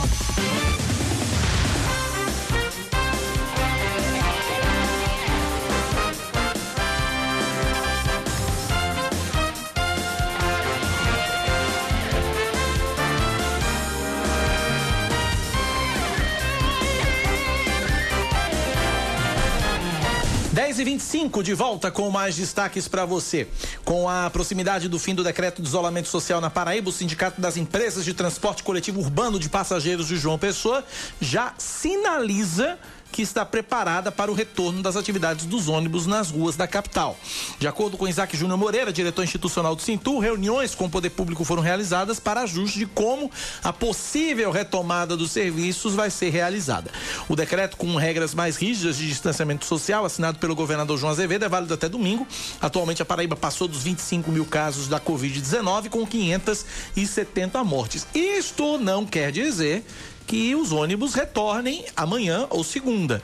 Vai depender ainda de um anúncio a ser feito pelo prefeito de João Pessoa, Luciano Cartacho. Sete crianças e adolescentes testam positivo para a Covid-19 em uma casa de acolhimento na cidade de Patos, no Sertão. De acordo com a vigilância epidemiológica, elas estavam isoladas e sendo acompanhadas por profissionais de saúde. Ao todo, na casa de apoio estavam morando 12 crianças e adolescentes. As que testaram positivo para a doença apresentaram sintomas leves e não precisaram de internação. E as que não estavam infectadas foram transferidas para outro local. Mais um destaque para você. Lembrando que ainda não se sabe como é que essas crianças foram contaminadas, né? Um grande mistério aí. A Secretaria Estadual de Saúde faz a 25 chamada pública de profissionais de saúde para reforçar a linha de frente do combate ao coronavírus. 20 profissionais foram convocados para trabalhar no Hospital Clementino Fraga em João Pessoa em uma unidade de pronto atendimento de Cajazeiras. Foram convocados biomédicos, fisioterapeutas e enfermeiros que devem se apresentar de hoje até segunda-feira nos locais onde vão trabalhar, levando a documentação exigida no edital. A Fortaleza de Santa Catarina, em Cabedelo e outros três prédios históricos são incluídos em um programa de privatização do governo federal. O projeto piloto Revive tem o objetivo de promover a requalificação e o aproveitamento turístico de imóveis com valor cultural por meio de investimentos privados a partir de contratos de concessão pública. Além da estrutura paraibana, vão participar da iniciativa o Forte Nossa Senhora dos Remédios em, Fernan em Fernando de Noronha, o Forte Orange na ilha de Itamaracá, ambos em Pernambuco, e a Fazenda Paudalho em São José do Barreiro, interior de São Paulo. O Revive é uma parceria com o governo de Portugal e tem o objetivo de recuperar imóveis desocupados ou que não estejam sendo devidamente aproveitados em termos econômicos de manutenção ou problemas de outra natureza. A Caixa Econômica Federal libera hoje as transferências e os saques da segunda parcela do auxílio emergencial para trabalhadores nascidos no mês de novembro. São cerca de 2 milhões e meio de pessoas. As liberações começaram em 30 de maio e seguem um cronograma ligado ao mês de nascimento do trabalhador. Antes da data de liberação, os recursos já depositados nas poupanças podem ser usados apenas para pagamento de contas, boletos e compras por meio do cartão de débito virtual. Amanhã, 680 agências da Caixa vão funcionar em todo o país para atender exclusivamente a trabalhadores nascidos em dezembro, 10 aqui na Paraíba. As unidades vão ficar abertas das 8 da manhã ao meio-dia e a lista das unidades que vão funcionar está no site caixa.gov.br barra agência sábado. A Caixa reforça que não é preciso madrugar nas filas. Os beneficiários vão receber senhas e o atendimento só termina quando o último cliente for atendido. Lembrando, deixa eu só trazer aqui a lista das agências hum. aqui na Paraíba Vai. que vão funcionar amanhã exclusivamente, repito, para a liberação, para o pagamento do auxílio emergencial, saques do auxílio emergencial. É, agência de Cajazeiras, duas agências em Campina Grande, uma em Guarabira, uma em Mamanguape, uma em Patos, a agência de Santa Rita, não é a de Tibiri, é a de Santa Rita, e três agências em João Pessoa, na Miguel Couto, na, em Cruz das Armas e em Tambalzinho, na Avenida Deputados Pessoa. São as três agências que vão abrir no, em João Pessoa amanhã. E aí, como é que vai ficar a renovação desse auxílio, hein? Porque o presidente Jair Bolsonaro afirmou que vai barrar a prorrogação, viu? Do auxílio emergencial é, se, o Congresso se o Congresso manter... aprovar em 600 reais. É, e aí a, a, gente tem que explicar depois como é que vai ficar, qual é a intenção do governo né, e como é que vai ficar isso no, no Congresso, que mais uma vez o impasse aí é o valor. É porque na verdade aí a questão é a seguinte, se o Congresso aprovar o valor de 600 reais e o presidente vetar, o Congresso derruba o veto. Enfim. A última palavra é do Congresso. Leandro, vamos falar de esportes? Vamos lá. A Fórmula 1 divulgou na madrugada de hoje o cancelamento das etapas de Singapura, Azerbaijão e Japão por conta da pandemia. Marcado para o dia 5 de julho, o GP da Áustria segue como abertura da temporada. Prevista inicialmente para 7 de junho, a etapa do Azerbaijão havia sido adiada em um primeiro momento. Já os GPs de Singapura e Japão estavam agendados, respectivamente, para 20 de setembro e 11 de outubro. De acordo com a Fórmula 1, o motivo do cancelamento das corridas do Azerbaijão e de Singapura foi que ambos os países precisariam de um prazo maior para construir os respectivos circuitos de rua. Já o Japão foi retirado do calendário por conta das medidas restritivas de viagens até o presente momento. A Fórmula 1 também informou que está confiante em realizar entre, entre 15 e 18 corridas quando a temporada terminar em Abu Dhabi, em meados de dezembro. Até o momento, a categoria divulgou apenas a primeira parte do, do calendário, com oito etapas, sendo a oitava delas o GP de Monza, na Itália, no dia, de, no dia 6 de setembro. 10 e 31 na Paraíba, mais ouvintes participam com a gente pelo nosso WhatsApp. Hoje tá pipando, viu? Vamos, Vamos lá. Incrível, Cacá. É, tudo nesse governo de esquerda são tudo cheio de mentira. Eu passei umas 15 barreiras dessa, nunca fui parado. Na segunda-feira eu passei uma barreira dessa aí, tinha até carro da, da Lei Seca. Tinha CPTran, CEMOB, ST Trans, Lei Seca, não tinha ninguém da saúde. Aquele abraço. Obrigado, ouvinte, pela participação. 9911-9207, mais um. Bom dia, Cacá. Ivandro Monteiro, do Bairro dos Estados. É, eu sou, primeiramente, quero falar que sou totalmente a favor a questão do, do distanciamento social, que o pessoal deve respeitar, sim, essa questão do, do distanciamento social, deve ficar nas suas casas. Mas, é, ao decorrer dos dias, eu tenho, eu sou advogado, eu tenho um escritório ali na Epitácio Pessoa, e eu presencio diariamente o pessoal da prefeitura, não sei se é da prefeitura, não sei se é de uma empresa terceirizada, mas trabalhando naquelas reformas das calçadas. Eu acho que se fechou para construção civil, todo, todo mundo deve respeitar, inclusive esse pessoal que está trabalhando nas reformas da calçada, das calçadas. Está pondo em risco a vida deles e de outras pessoas também. Essa é a minha opinião. Mandei até umas fotos ontem. É, não sei nem se deu para você falar ontem à tarde. Mas tá aí o recado. Obrigado pela participação do ouvinte. Vamos para mais interações. Cacá, bom dia mais uma vez. É, queria deixar aqui o aviso para quem puder fazer uma doação de sangue para um amigo meu. Ele se encontra no São Vicente e está precisando de doadores, certo? É, o nome dele é Moisés Arão Ramos. Moisés Arão Ramos. E está no São Vicente de Paulo. Eu fiz a doação segunda-feira, certo? E graças a Deus lá no Hemocentro o pessoal tá indo doar.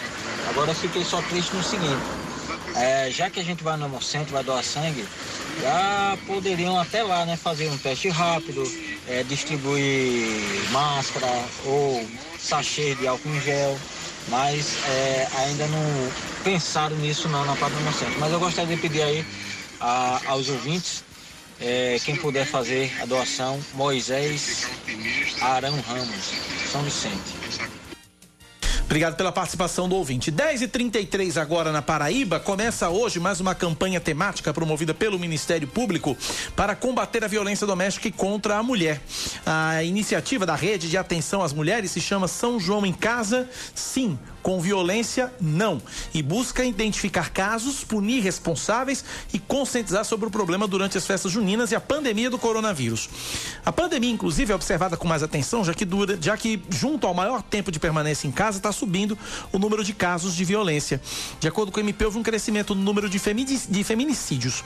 Os meses de março e abril, os primeiros com isolamento social, registraram 22% de crimes a mais que os primeiros meses em 2019, como conta a promotora de justiça integrante do núcleo de gênero do Ministério Público Estadual, Caroline Freire. Esse dado é o dado que mais chama atenção porque é o, o, feminicídio é um dado que não pode ser subnotificado. Se a mulher vem a falecer, não tem como esconder, não tem como ela não denunciar.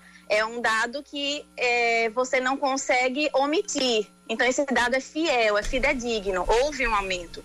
De acordo com Caroline, uma das conclusões das equipes do MP é de que crimes de honra, ameaças e outras formas de violência doméstica nesse período podem ter um agravamento da subnotificação. Houve, desde o início da quarentena, uma queda no número de requerimentos de medidas protetivas, mesmo com o aumento dos feminicídios. O que é simplesmente isso. É um fenômeno de que a mulher ela se encontra em isolamento, ela tem medo de sair porque todos nós temos medo, claro, de contágio, de contaminar alguém do grupo de risco, de passar para os seus filhos. Então ela pensa, ah, é, ele gritou comigo, mas eu não vou, ninguém vai me atender agora, eu não vou, eu vou evitar sair. Então, ela deixa de procurar aquele serviço em razão do, do que estamos vivendo. A dificuldade enfrentada pela crise do coronavírus fez com que o trabalho, especialmente aquele voltado à atenção às mulheres em situação de risco, se modernizasse. A Justiça e o Ministério Público, em dois meses e um pouco mais, eles tiveram um, um avanço tecnológico de anos. A gente está vivendo um avanço tecnológico de que a gente não teria se não houvesse passado por essa necessidade, por essa transformação. Então, hoje, é, para um exemplo só, nós fazemos audiências, a Justiça não parou, o Ministério Público não parou. Então, nós fazemos audiências criminais, audiência de execução penal, é, audiências, pedidos de medida protetiva, tudo pela internet. O lançamento da campanha vai contar com uma live na conta da Secretaria da Mulher e da Diversidade Humana no Instagram. E um ouvinte já comenta aqui o assunto. Vamos ouvir. Bom dia, Cacá. Eu acho, eu acho um absurdo as pessoas culpar a quarentena para agredir mulheres. Eu acho que quem ama quer estar tá perto, não, não quer estar tá agredindo, sabe? Eu acho isso uma covardia. E quem ama não, não maltrata, quem ama protege. Tá falou feito tudo. aí. Falou, falou aí disso, ouvinte. Falou Sensacional. Tudo. Muito bom, muito bom, muito bom. Obrigado aí pela participação e pela audiência do nosso ouvinte aqui. O final do telefone uh, 9762. 9911-9207 é o nosso WhatsApp, é o WhatsApp da Band News FM Manaíra. Olha, é... amanhã é dia de Santo Antônio, né? Uhum. Amanhã é dia de Santo Antônio, mas aí não dá para acender fogueira. Não dá para acender fogueira. O Ministério Público da Paraíba está recomendando às prefeituras que proíbam as fogueiras os fogos de artifício no São João por causa da pandemia do coronavírus. A fumaça causa alguns problemas respiratórios, agrava outros. A, a Covid-19 é, um, é uma doença respiratória, enfim. Então, vamos evitar acender fogueira esse ano. Mas a venda de milho para o preparo das comidas de época deve ocorrer de forma normal. Mercados João Pessoa já começaram a receber o produto. Leandro Oliveira passou por lá, comprou duas mãos de milho, uma para ele e outra para Sâmara e traz a reportagem agora pra gente. Vamos lá. Este sábado já é o dia de Santo Antônio. O santo casamenteiro começa a dar as boas-vindas aos festejos juninos. E é neste mês, devido à nossa cultura, que as vendas de milho aumentam. Seguindo a tradição, os comerciantes se preparam o ano todo para garantir uma renda extra nesse período. Mesmo com a pandemia causada pelo coronavírus, eles estão confiantes que vão ter o produto de boa qualidade e com preços que cabem no bolso, para que os paraibanos preparem as comidas da época. O preço tá bom. Dá no bolso do consumidor, dá para vender. Já estamos, já terminamos já. A vez que nós estamos, na época que nós estamos, o preço do milho tá bom. 35, 40, o preço do milho tá ótimo. Tá para levar um monte de milho. Mas a pandemia mudou hábitos e aqui no Nordeste os forrozeiros de plantão estão tendo que se adequar. O costume de soltar fogos de artifício e acender fogueiras foi alterado. A recomendação é do Ministério Público da Paraíba. A ideia, de acordo com o promotor de justiça José Olâmpio Duarte, é que as pessoas que têm problemas respiratórios respiratórios não sejam prejudicadas. Para que, além das fogueiras, combatam também o sol de artifício, porque a gente sabe que além da fumaça produzida pelas fogueiras, existe a fumaça produzida pelo sol de artifício, que também farão um grande mal as pessoas que estiverem acometidas com a enfermidade e tenham problemas respiratórios. Entre as cidades afetadas está Campina Grande, terra do maior São João do mundo. O prefeito Romero Rodrigues, no início do mês, já havia anunciado a proibição de acender fogueiras. De acordo com o gestor, a fumaça pode piorar os problemas respiratórios, alérgicos e em pacientes sob recuperação da Covid-19. Leandro, amanhã é dia de Santo Antônio. Santo casamenteiro. Né? E aí tá na hora de você, de repente, aí fazer uma. Pelo menos dá pra acender uma velinha. Acender né? uma velinha, botar o santo de cabeça para baixo no copo d'água, né? Eu acho que eu, eu acho que tá na hora já, viu, meu filho? Porque você já tá beirando aí os 40 anos, ficar só solteiro morando dentro de casa com pai e mãe. Eu acho que seu pai e sua mãe já estão desesperados, já, já não aguenta. Como é o nome do seu pai, Leandro? É Severino, tu acredita que essa semana ele falou pra mim, quando é que você vai arrumar uma nora pra mim, hein? Olha isso, olha aí. "Eita, Boa, seu Severino. rapaz." Como é o nome da sua, da sua mãe? Elizabeth. Seu Severino, dona Elizabeth, pressão nesse rapaz. É pressão aqui, é pressão em casa. Pressão nesse rapaz, pressão nesse rapaz. Tá vendo, Samara Gonçalves? Nem seu Severino e Dona Elizabeth mais aguentam Leandro Oliveira em casa. Tem que arrumar uma namorada, casar, sair de casa. Ah, aquela ali, Pra ela- deixar de dar despesa dentro de casa pro Ela pai jura que vai ser o meu cupido, que vai me ajudar, mas tá, tá difícil também. Não, não conte com Samara, O não, trabalho dessas dela ali não. tá difícil. Não, não conta com Samara pra essas coisas, não. Dela, ela tem trabalho pra arrumar o dela, menino. Mas pronto. O quê? Ela ali lutou pra conseguir o dela ali. Ali foi luta, viu? Eita, no intervalo eu já tô vendo. Ali foi luta, viu?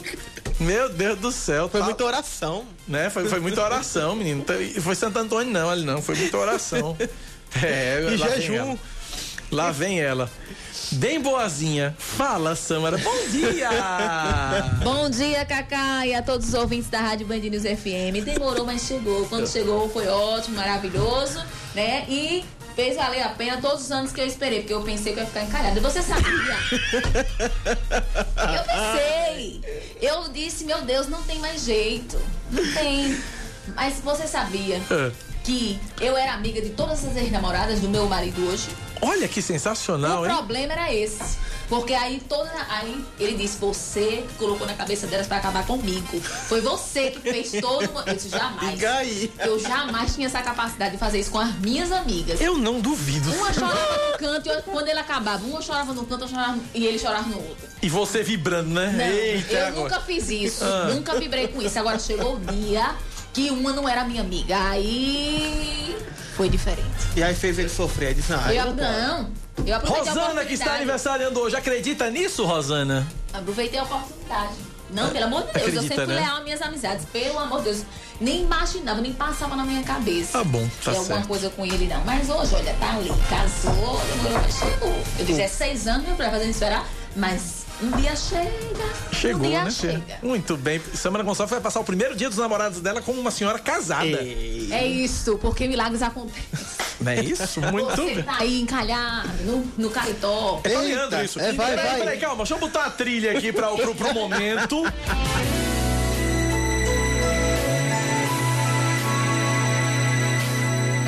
A Band News apresenta Eita. Conselhos de Samara Gonçalves pra você que tá no Caritó. Vai, Samara. Você que está aí em casa, já desanimado, sem perspectiva, achando que não ganha nem um galho de urtiga, há uma chance pra você. Inclusive pra você, Leandro Oliveira. A esperança. Entendeu? A esperança. Um dia, o seu dia vai chegar.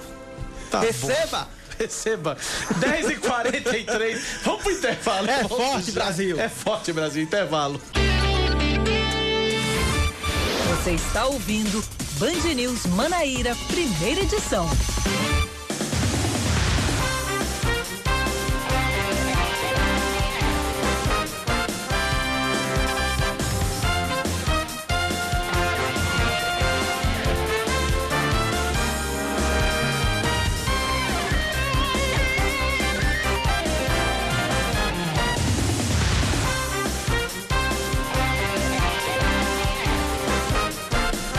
Dez e 45 Os caminhoneiros que estiverem passando por João Pessoa e Cabedelo estão sendo testados para Covid-19 até hoje. A campanha é realizada por uma faculdade particular de João Pessoa em parceria com o SESC Senat. No total estão sendo aplicados 350 testes. O atendimento é de 3 da tarde às 7 da noite no posto Pichilau da BR, no Distrito Industrial. Sai a lista da segunda convocação do processo seletivo de profissionais de saúde que vão atuar no Hospital das Clínicas de Campina Grande. A unidade foi inaugurada na semana passada e deve contar com mais de 181 profissionais. E, eita, e foi gente selecionada, viu, Cacá? Assistente social, enfermeiro, farmacêutico, fisioterapeuta, nutricionista, psicólogo, técnico em enfermagem, técnico em informática, técnico em radiologia, auxiliar de farmácia, maqueiro, recepcionista, auxiliar de cozinha, auxiliar de serviço geral e segurança institucional. A apresentação dos convocados deve acontecer entre hoje e segunda-feira no setor de recursos humanos do Hospital de Trauma de Campina Grande. Seguindo com mais um destaque para você aqui na Rádio Band News FM. Peraí, Cacá, o computador aqui deu, deu, deu, deu tilt aqui. Agora sim, voltou. A partir de agora, bares, restaurantes e casas de shows de Campina Grande estão obrigados a ajudar mulheres vítimas de violência ou ameaçadas dentro dos estabelecimentos. A lei publicada no Semanário Oficial do Município determina que os funcionários dos estabelecimentos devem oferecer proteção às vítimas até que elas consigam sair deles em segurança. As empresas têm 90 dias para se adequarem à legislação. Além disso, elas também devem afixar cartazes em banheiros femininos ou locais visíveis com a mensagem, abre aspas, violência contra a mulher é crime, comunique nossos colaboradores quando estiver em situação de risco ou sendo ameaçada, fecha aspas. Os cantores Wesley Safadão e Luan Santana vão participar de uma live especial na Vila Forró, em Campina Grande. O show está marcado para o dia 20 de junho, que é o sábado imediatamente anterior à noite de São João. E também vai contar com participações de Dorgival Dantas e do cantor Raí, da banda Saia Rodada. O local costumava ter uma programação paralela aos shows do Parque do Povo durante o maior São João do Mundo, que foi adiado para outubro devido à pandemia do coronavírus. Os organizadores afirmam que a produção do evento já está sendo feita em virtude da equipe reduzida. Lembrando também que hoje tem live na Band, né? Tem. Bruno, Bruno e Barrone. Verdade, verdade, verdade. O presidente do Congresso Nacional, Davi Alcolumbre, senador Davi Alcolumbre, devolve ao Executivo a medida provisória que permite ao governo escolher reitores temporários para universidades federais durante o período da pandemia do coronavírus. Alcolumbre alegou violação aos princípios, aos princípios constitucionais da autonomia e da gestão democrática das universidades. O presidente do Senado afirmou ainda, abre aspas, cabe a mim, como presidente do Congresso Nacional, não deixar tramitar proposições que violem a Constituição Federal. O parlamento permanece vigilante na defesa das instituições e no avanço da ciência, fecha aspas.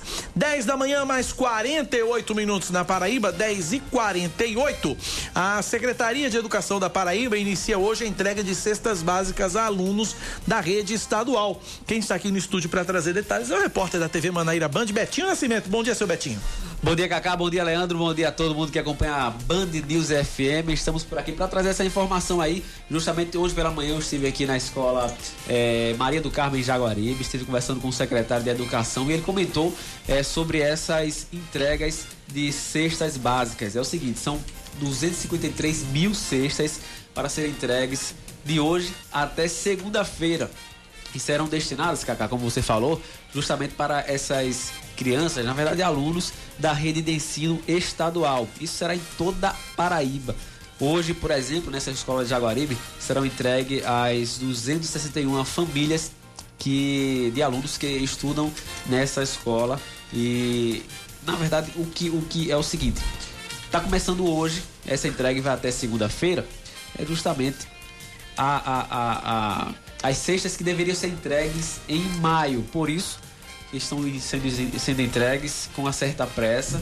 E a partir da semana que vem já vão ser entregues as cestas é, do mês de junho. Tendo em vista que desde março tem crianças, adolescentes que não estão indo para, para as escolas, ou seja, a gente sabe que tem muita gente que iria para as escolas iria com certeza é, é, também se alimentar por conta da merenda. É, tem muita gente que vai para a escola só para isso, né? É verdade. Infelizmente, tem, essa, essa é a realidade da Paraíba hoje em dia. De acordo com o secretário, em todas as escolas estaduais deverão receber essas cestas básicas para suprir esse momento de pandemia tão complicado que os alunos não conseguem ter acesso à alimentação, à merenda escolar. Obrigado, Betinho, pelas informações. Estreando na Band News FM aqui no estúdio, Betinho. É, Betinho que, assim, né? Ele tem um, um, perfil mais caricato, né? A gente mais sabe, é, mais né? humorístico. Mas na hora de falar sério, é, Betinho fala sério e manda bem. É, Valeu. Estão falando sério aqui sobre o Dia dos Namorados não, hoje? E, não, e assim, ó, eu vi o título da entrada aqui de Betinho, tava Cestinha Betinho. Aí eu pensava que ele ia falar da cesta dos Dias dos Namorados, das uhum. pesquisas do PROCON, da variação dos preços. Não, não, mas né? são cestas básicas é, mesmo. Cesta básica, é. Muito porque, bem. é, ele tá tão elegante, né, que eu acho que ele tá atrás também de um amor, viu? Ele tá, ele tá acanhado porque ele tá aqui na Band News. Ele tá... Ei, eu tô acanhado, mas eu tô procurando de amor também aí. Aí, Tô não, tô não, tô não. Ah, não? Mentira. Oxe, tá mais, Betinho, enrola- tá bom, chega. tá mais enrolado que eu. Valeu, Ai, Betinho. Obrigado Valeu. Muito obrigado a todos. Valeu, dia. Betinho. 10h51 na Paraíba. Olha, depois de militares e foragidos receberem o auxílio emergencial, Hum. agora mais de 24 mil funcionários públicos receberam o É, benefício. O é valor não. pago indevidamente ultrapassa o prejuízo, o buraco, o rombo de 16 milhões de reais, enquanto quem precisa continua em análise. Júlio Vieira de Fortaleza tem as informações. Uma investigação realizada pela Controladoria Geral da União em parceria com o Tribunal de Contas do Estado revelou que servidores empregados de cargos públicos receberam auxílio emergencial de 600 reais indevidamente no Ceará. Após cruzar os dados do programa federal com os números do cadastro de pessoas físicas dos servidores, a investigação constatou que 24.232 funcionários públicos do estado e de 181 municípios cearenses podem ter recebido a primeira parcela do benefício. De acordo com o secretário de Controle Externo do Tribunal de Contas do Estado, Carlos Nascimento, o valor embolsado indevidamente chega a 16,5 milhões e deverá ser obrigatoriamente devolvido. Cerca de eh, 24 mil servidores estão, eh, foram identificados eh, com as tipologias traçadas eh, pelo tribunal e pela,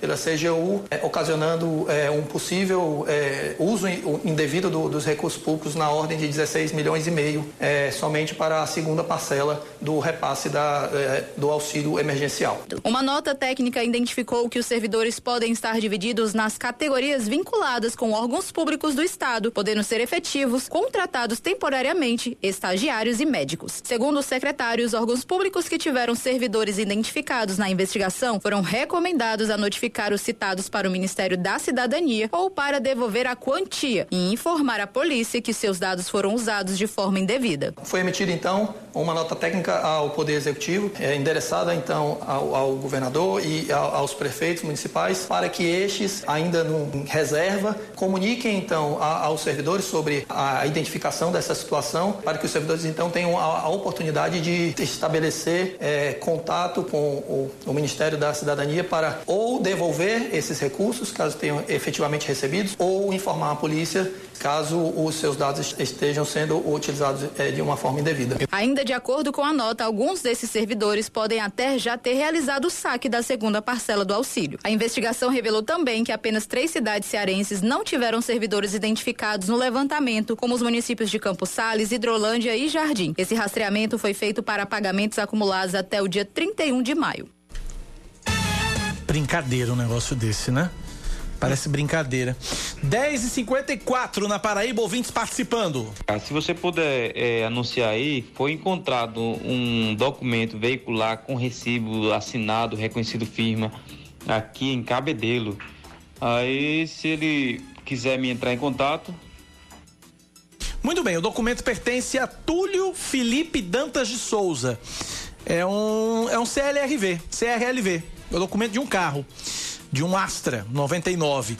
Túlio Felipe Dantas de Souza. Esse do- eh, documento está no nome e o contato do nosso ouvinte que está com esse documento é o, 8, é o 988-25-8605.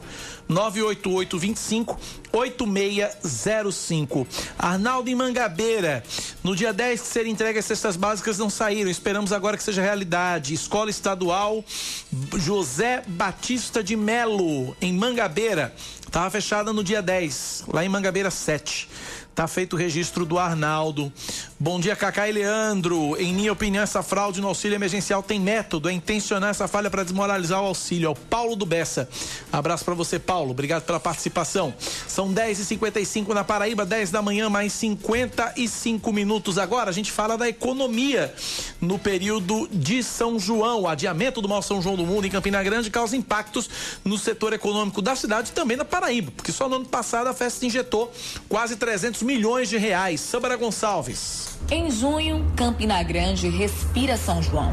São 30 dias da maior festa junina do mundo. A cidade se enche de cores e símbolos, fazendo uma verdadeira celebração da cultura e das tradições nordestinas. O Parque do Povo, local da festa, fica lotado. No ano passado foram mais de 1 milhão e 800 mil participantes entre turistas e forrozeiros locais. A festa é grandiosa.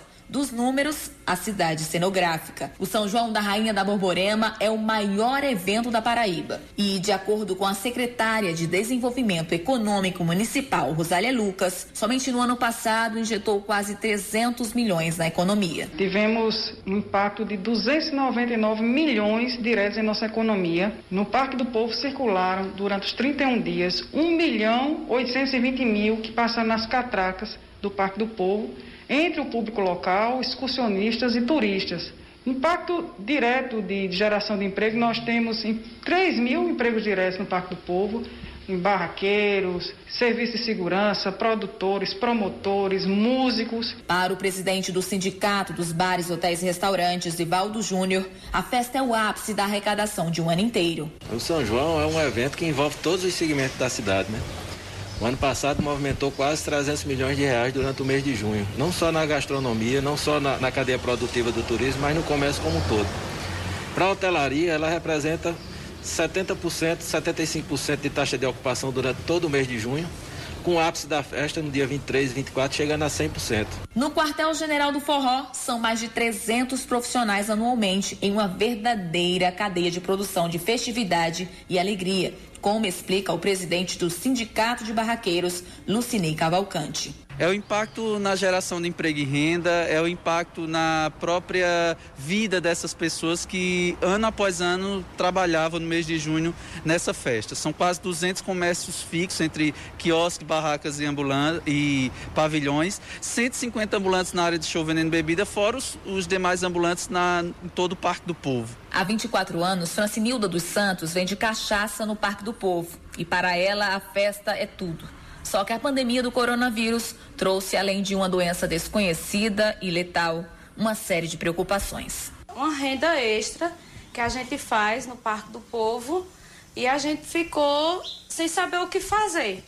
Porque de repente a gente viu sem trabalhar, aperreado como era que a gente ia pagar as contas ia fazer feira para ter casa, né, comprar alimentação. Depois de 36 anos, essa é a primeira vez que chega ao mês de junho e o Parque do Povo fica vazio. A boa notícia é que o São João, ao invés de desmarcado, foi remarcado e deve acontecer entre os meses de outubro e novembro deste ano. O São João do Campina Grande em outubro é o São João da superação, mas que terá, já no planejamento, já está tendo, todas, todo o protocolo do, do turismo de medidas sanitárias de redução de público para que possa ser realizado com toda a segurança aqueles que venham a Campina Grande.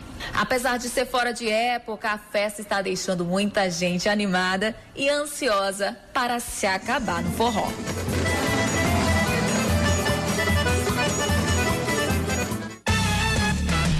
Esse dia chegue e que a gente possa fazer isso com segurança, né, Leandro? Amém. 10h59, vamos embora. Vamos embora. Vamos embora. Eu tô de volta segunda-feira, seis da manhã aqui na rádio, trazendo as primeiras notícias do dia. Às 9h20, Leandro chega para apresentar comigo o Band News Manaíra, primeira edição. Mas eu quero convidar você para amanhã, 6h50 da noite, me acompanhar na TV Manaíra Band, no Paraíba Urgente Especial de Quarentena. A gente tá com edições especiais aos sábados, formato de entrevista. E amanhã, e amanhã eu converso com a prefeita de Conde, Márcia Lucena. Hum. A gente vai falar sobre as ações do município de combate à pandemia e ela também fala sobre a Operação Calvário, o envolvimento dela na Operação Calvário. Pela primeira vez na TV ela fala sobre esse assunto. Então tudo isso já já amanhã, é amanhã, hein, gente? 6h50 da noite na TV Manaíra Band, minha conversa com a prefeita de Conde, Márcia Lucena, no Paraíba Gente, canal 10.1 digital João Pessoa, 7.1 digital em Campina Grande, canal 18 da NET. E eu espero você amanhã, 6h50 da noite, na TV Manaíra com Paraíba Gente. Leandro, tchau! Kaká, abração, valeu pela parceria de sempre. A você, ouvinte, muito obrigado aí pela audiência, por sua companhia também. Até segunda-feira. Tchau, tchau, valeu. Fui. Você ouviu Band News Manaíra, primeira edição.